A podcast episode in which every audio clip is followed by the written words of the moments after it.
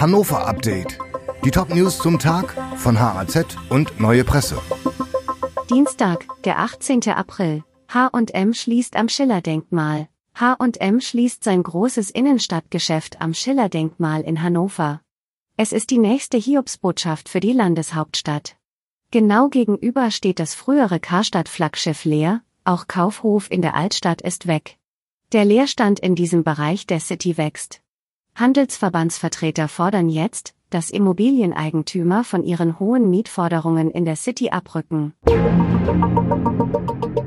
Clanfamilien bekämpfen sich in Neustadt. Die schweren Auseinandersetzungen vom Sonnabend in Neustadt haben ihren Ursprung offenbar im Streit zwischen zwei Großfamilien.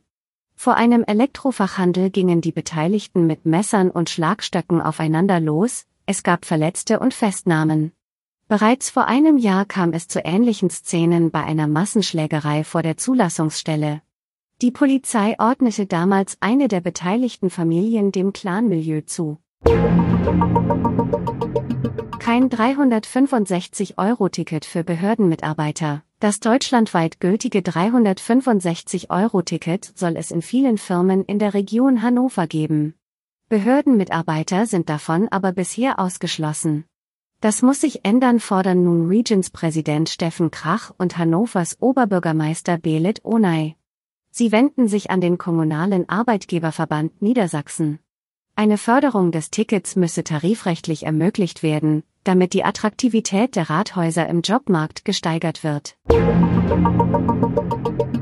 Die Hindenburgstraße ist Geschichte. Fünf Jahre dauerte die Diskussion um die Umbenennung der Hindenburgstraße, die erst durch ein Urteil des Oberverwaltungsgerichts Lüneburg beendet wurde. Jetzt hat die Stadt die Straße im Zooviertel in Löwensteinstraße umbenannt. Der Bezirksrat hatte zuvor beschlossen, dass die Straße nicht mehr den Namen des früheren Reichspräsidenten Paul von Hindenburg tragen solle, weil dieser Adolf Hitler zum Reichskanzler ernannt hat. Lotte Lore Löwenstein lebte in der Hindenburgstraße und wurde von den Nationalsozialisten ermordet. Sie starb 1943 im Alter von zehn Jahren. Die Redaktion für dieses Update hatte Soran Pantic. Alle weiteren Ereignisse und Entwicklungen zum Tag ständig aktuell unter haz.de und neuepresse.de.